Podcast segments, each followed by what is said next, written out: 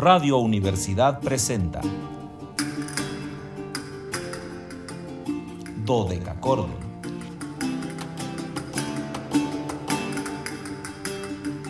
Un programa para encontrarse y reencontrarse con los autores y composiciones de la antigüedad, el medioevo, el renacimiento y el barroco.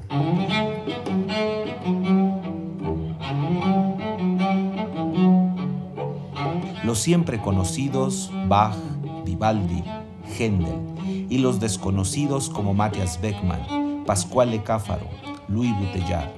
Acompáñenos en este periplo auditivo y sensorial.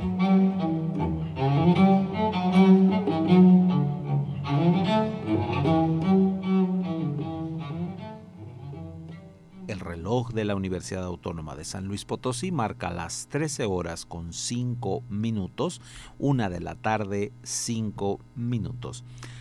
Cálidas invernales antiguas y sonoras tardes, estimados radioescuchas. Bienvenidos a este su espacio radiofónico de la amplitud modulada de la universidad titulado Dodeca Cordon en este viernes 15 de enero de 2021. Soy Luis Fernando Padrón Briones y seré su compañero en un viaje por la historia de la música. Los invitamos a seguirnos a través de las redes sociales en www.facebook.com diagonal dodecacordon SLP, dodeca con K y CH dodecachordon. Esa es nuestra página oficial de Facebook y en Instagram búsquenos como dodecachordon 2, 2 con número y en Twitter como arroba dodecachordo. Ya saben que en este caso todo con minúsculas y en esas dos redes sociales, en Instagram y en Twitter, les compartimos información complementaria a nuestro programa. En el caso de Instagram, fotografías de los músicos o de sus obras o cuando no tenemos ese material de algún disco que lo ilustre y en el caso del Twitter siempre es una portada de un disco del autor que estamos citando y una liga en el conocido servidor de videos para que ustedes puedan accesar a más música de estos personajes. Importante, 444 826 13 48, la línea telefónica de siempre, ya saben, 48 47 es FM. Márquenos para saber qué les gusta, qué no les gusta, qué quieren que cambiemos, qué quieren que aumentemos. Todos los comentarios son muy importantes para nosotros. Saludo a nuestros habituales seguidores, a Remy Marx, a Luz María Araiza, a Luz María Anaya, la doctora Luz María Anaya. Eh, saludamos también a, don Jorge Gaeta, seguramente ya nos va a estar escuchando, a mi querida Gaby Olvera, a Sebastián Luna, su hijo, en fin, a todas aquellas personas que nos sintonizan. Me da muchísimo gusto saludarlos. Espero que la maestra Patricia Menadi Stefano hoy sí haya podido sintonizarnos. Le envío un saludo muy afectuoso como siempre. Y como todos los días, bueno, casi todos, agradezco a Anabel Zavala su compañía en los controles técnicos, pero siempre les digo que agradezco más su presencia porque hace que esta hora sea verdaderamente un suspiro. Asimismo, saludamos a Luis Fernando Valle allá en Matehuala, donde nuestra estación XHUASM FM 91.9 nos permite estar en contacto con ese enclave geográfico tan querido de San Luis Potosí, que es Matehuala y seguramente sus conurbaciones, ¿verdad? Muy seguramente el altiplano nos oye gracias a esta estación. Y bueno, pues el día de hoy también nos unimos a, podcast, que me da muchísimo gusto entrar en esta nueva era tecnológica. Muchas veces para mi generación, no les voy a confesar mi edad en público, pero tengo más de 40 y menos de 50. Estoy exactamente ahí en ese intermedio. Eh, nos puede ser difícil algunas veces la tecnología, pero eh, cuando nos invitan, cuando alguien nos da las, las herramientas para poder utilizar estas redes o estas formas de comunicación, pues estamos siempre dispuestos a conocerlas o accesar a ellas. Así que pues hoy un gusto comenzar esta nueva aventura por los podcasts, que es una forma de permanecer de alguna manera nuestros programas para que se escuchen en algún otro momento. A veces la hora es incómoda, el día o alguna circunstancia que no nos permita oírlo cotidianamente, pues ahí va a estar una posibilidad de escucharlo. Y eh, por esta misma circunstancia les comento, los habituales ya lo conocen, los viernes, desde que regresamos al aire en octubre, eh, eh, tenemos viernes de invitado en donde eh, dedicamos el programa a algún intérprete joven, habitualmente son intérpretes menores de 60 años, que eh, se dedican a la música históricamente informada, es decir, a este proceso de tocar en instrumentos antiguos, los instrumentos más cercanos a como los compositores pensaron su obra, es decir, si la pieza fue del 1500, pues buscar un violín que haya sido creado en ese momento o bien una copia realizada sobre algún ejemplar que está en un museo de estos instrumentos o así sucesivamente, ¿no? 1600, 1700, etcétera, y regresar a la cuerda de tripa animal, que era lo que habitualmente se, utilizaba en ese momento, no cuerdas de metal, sino cuerdas de tripa eh, habitualmente de oveja, que eran el, el, medio con el cual se expresaban. Los arcos, por ejemplo, los instrumentos de arco eran más propiamente un arco, es decir, estaban más curvados, en algunos casos eran más pequeños que los arcos que ahora nosotros llamamos arcos románticos por haber sido perfeccionados en el siglo XIX o en el 20 y que por eso nosotros les llamamos arcos románticos a diferencia de los otros. ¿no? El día de hoy tenemos a una joven y muy muy destacada, por cierto, violinista francesa que es Alice Piagot. Alice ha realizado una carrera mm, pues impresionante. Ella realizó estudios en el Conservatorio de Lyon y eh, posteriormente comenzó a aficionarse por la música antigua. Ella comenzó estudiando violín contemporáneo y posteriormente conoció este instrumento y a partir de 1988 se dedicó a este instrumento convirtiéndose en la primer violín o concertino de la famosísima orquesta Le Musicien du Louvre de el maestro Mark Minkowski con la cual bueno pues hizo una enorme eh, cantidad de grabaciones eh, sobre todo de óperas de, de, algunos compositores franceses como Jean-Philippe Rameau eh, como Jean-Pierre Mondonville como Maramaré en fin una eh, experiencia que Alice le dejó el trabajar con, los ensambles, con estas nuevas formas de, tener una orquesta que no tenía las dimensiones de las orquestas a las que estábamos habituados o en algunos momentos eran más grandes pero con otros instrumentos. Entonces vamos el día de hoy a compartirles música interpretada por eh, Alice. En específico vamos a compartirles un disco maravilloso, por cierto, que son las sonatas eh, del Rosario. En este caso el disco aparece con el nombre en tres idiomas. Vamos a tomar el nombre francés, Les Sonates du Rosaire, es decir, las sonatas del Rosario del el compositor bohemio Henry Ignaz Franz von Bieber. Y aquí Alice está acompañada por Le Voleur de Nuit, una agrupación formada precisamente para trabajar con ella. Este fue un disco doble que apareció bajo el sello Alfa y vamos a escuchar las dos primeras eh, estaciones, los dos primeros misterios del Rosario, que es la Anunciación y la visitación de la Virgen María a su prima eh, eh, Isabel. Perdón. Entonces vamos a escuchar estos dos misterios de las sonatas del Rosario de Henry Ignaz Franz von Bieber en la interpretación de Alice Piego.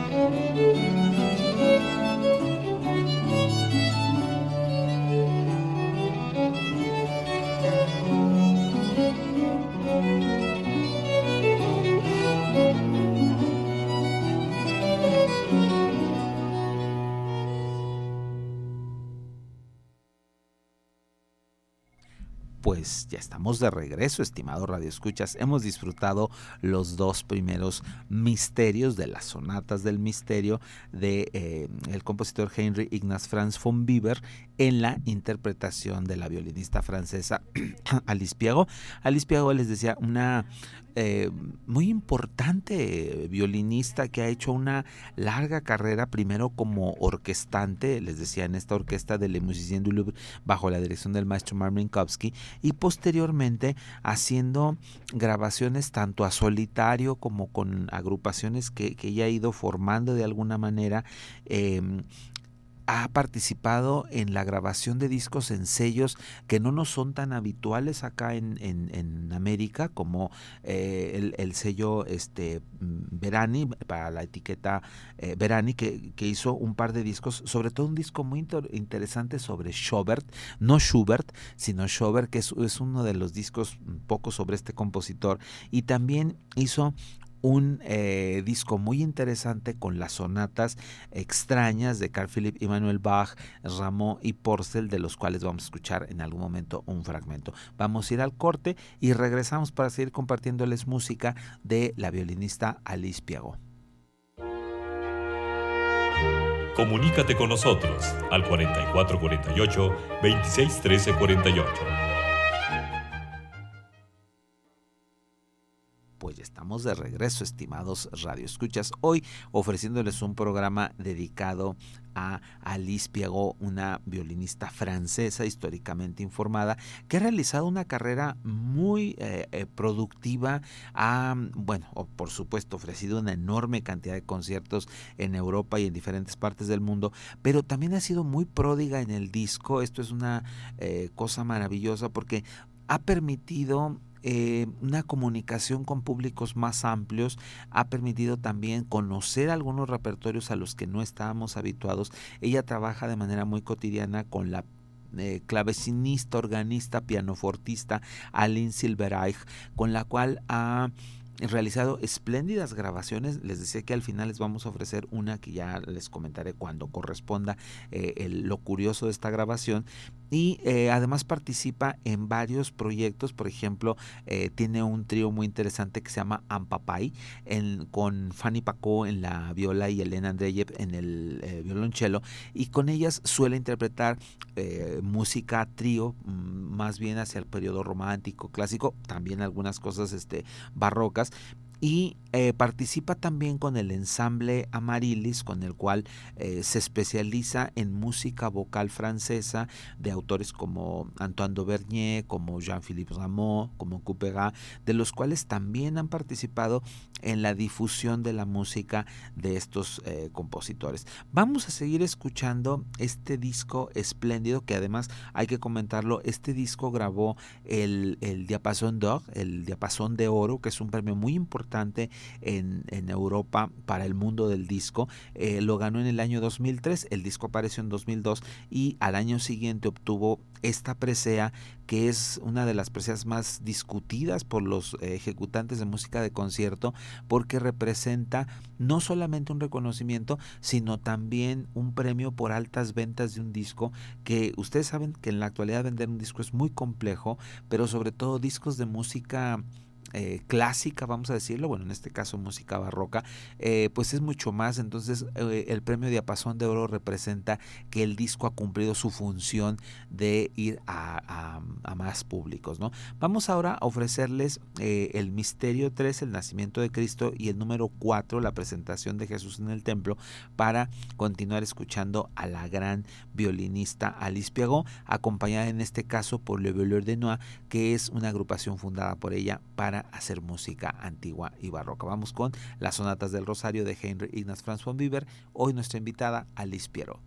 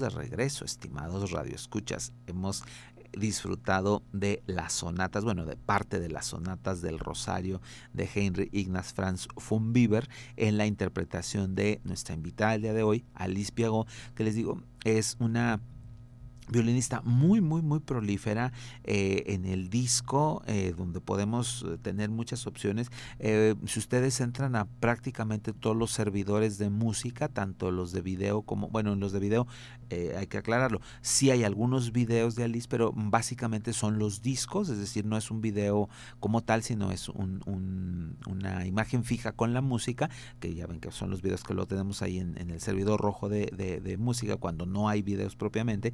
Y en los servidores de música sí están prácticamente todos los discos de Alice eh, Piagot para poder ser eh, escuchados en algunos casos de manera libre, en algunos se puede comprar el disco también en estas fuentes, con lo que la difusión de su trabajo es eh, pues muy muy muy eh, em, vasta ah, les digo grabado con profusión eh, básicamente música francesa ella se ha enfocado mucho hacia algunos compositores franceses o bien compositores extranjeros que, que, tuvieron que ver con Francia, que dejaron parte de su producción en, en París. Ella se ha enfocado mucho hacia estos autores y eh, en una enorme cantidad de, discos. Eh, creo que el más antiguo que tiene eh, son las seis sonatas para violín y, y continuo de Juan Sebastián Bach, BW 1014 a 1019 que acompañada por eh, Martin Gester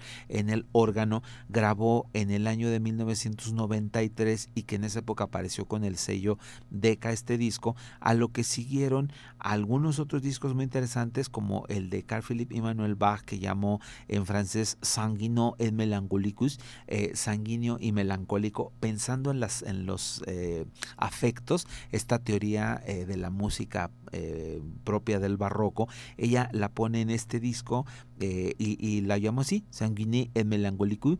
Eh, es la sonata centrio de Carl Philipp Emanuel Bach, algunas de ellas, y aquí fue acompañada por eh, Florence Malgier en el segundo violín, Marianne Müller en la viola y Aline Silbereich en el clavecín, y que fue un disco que apareció ahí eh, por el año 2002 y eh, a partir de ahí bueno la discografía de, de Alice es muy muy muy muy vasta eh, les digo que no ha parado tanto en interpretaciones a solo por decirlo de alguna manera haciendo ella la, la, parte del violín solista y acompañada por algunos otros músicos o también siguió esta labor como orquestante en algunas eh, de las agrupaciones más importantes de, Europa, al lado, por ejemplo, de Gerbenicue, grabó también eh, en algunos momentos óperas este, barrocas y oratorios que bueno, dan clara cuenta de, un trabajo que ahora muchos este, jóvenes se están beneficiando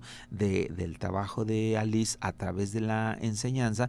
Ella es la titular de, de, violín barroco en el Conservatorio de Aix-en-Provence en, Francia, en donde ha formado una importante cantidad de, ejecutantes eh, en violín barroco, por supuesto, que son estos jóvenes que ahora están logrando Mm, hacer un acercamiento más claro de los grandes públicos a este tipo de música que durante muchos años, siempre lo comentamos, la música barroca fue vista como una curiosidad o, concentrada en los tres grandes nombres, Vivaldi, Bach y Händel, pero que poco a poco a lo largo de, la, de las últimas tres décadas del siglo XX y las dos que llevamos del XXI han permitido acercarnos a otros repertorios, a otros compositores y lo más importante, a otras formas discursivas.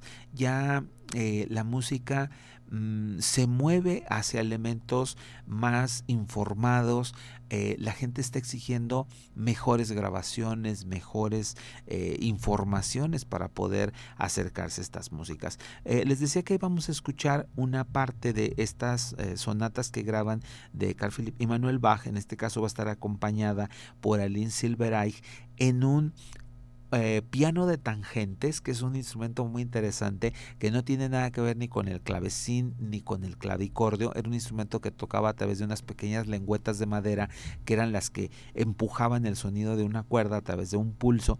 Y es un sonido que nos puede parecer cercano al chímbalo o chimbalón o a la cítara. Ustedes van a escuchar, es un sonido picado muy interesante. El órgano habitualmente se conoció por su nombre en, en alemán, Tangentenflügel ese era el nombre que se le daba y nosotros lo traducimos de manera muy errónea como órgano de tangentes o piano de tangentes o en algunos casos lo pueden encontrar ustedes inclusive como piano de cola de tangentes porque tenía esta estructura de los clavecines. Vamos a escuchar la sonata para violín en do menor WQ 78 de Carl Philipp Emanuel Bach.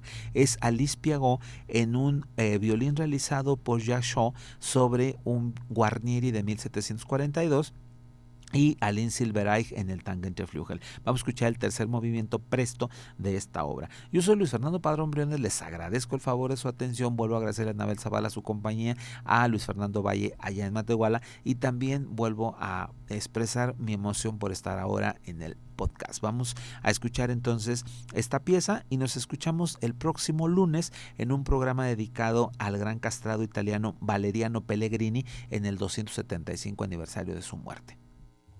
Música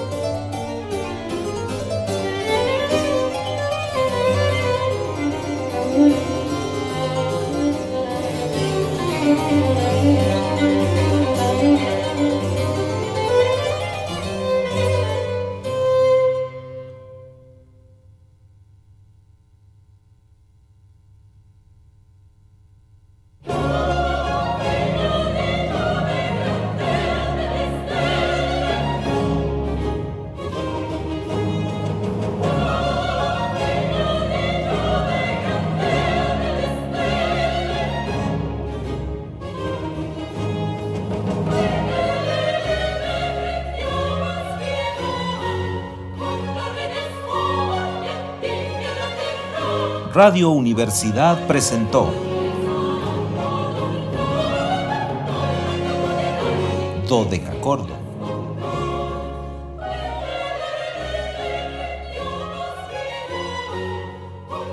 El espacio para compartir con los grandes autores de la música del pasado.